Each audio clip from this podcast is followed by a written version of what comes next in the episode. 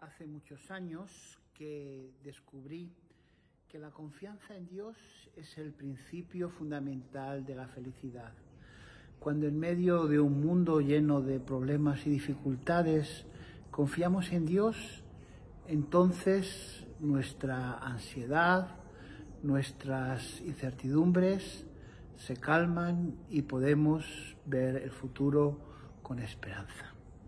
El Salmo 31, del que hoy vamos a meditar en los cinco primeros versículos, tiene ese mensaje para el creyente. El Salmo dice así, En ti, oh Señor, he confiado, no sea yo confundido jamás. Líbrame en tu justicia, inclina a mí tu oído, líbrame pronto. Sé tú mi roca fuerte y fortaleza para salvarme porque tú eres mi roca y mi castillo. Por tu nombre me guiarás y me encaminarás. Sácame de la red que me han escondido para mí, pues tú eres mi refugio. En tu mano encomiendo mi espíritu. Tú me has redimido, oh Señor, Dios de verdad. En este texto hay algunos elementos claves para reflexionar en nuestra vida como cristianos. El primero es la confianza. En ti, oh Señor, he confiado, no sea yo jamás confundido. La segunda, la certeza de que Dios nos escucha.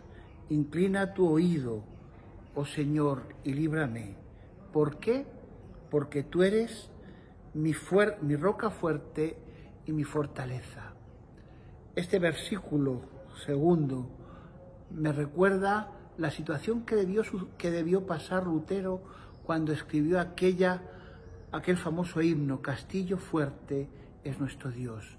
Lutero estaba pasando unos momentos de dificultades, pero en las Sagradas Escrituras muchas veces se presenta a Dios como nuestro refugio o nuestro castillo o nuestra fortaleza. En el escudo de nuestra Iglesia Española, Reforma Episcopal, también hay este signo del castillo como la fortaleza de Dios. El salmista reconoce que el Señor es su fortaleza.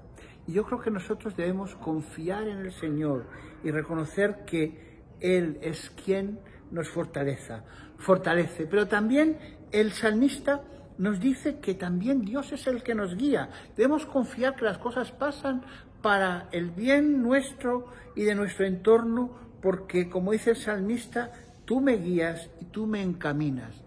Y quisiera invitarles no solamente en esta mañana a confiar en el Señor en los momentos difíciles, sino también a saber que el Señor es quien nos encamina, a quien nos debemos encomendar para que Él nos proteja.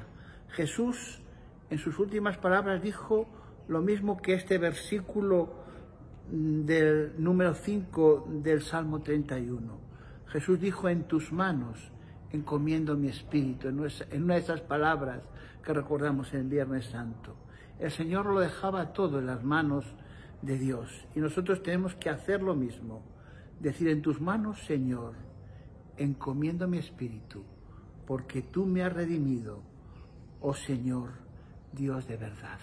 Quiera el Dios de amor y de verdad redimirnos para que nosotros podamos confiar en Él, encomendarnos a Él y confiar en que Él va a guiar nuestras mentes, nuestros corazones y nuestra vida. Que Dios les bendiga en el tiempo de oración y que confíen su vida y sus problemas al Señor. Amén.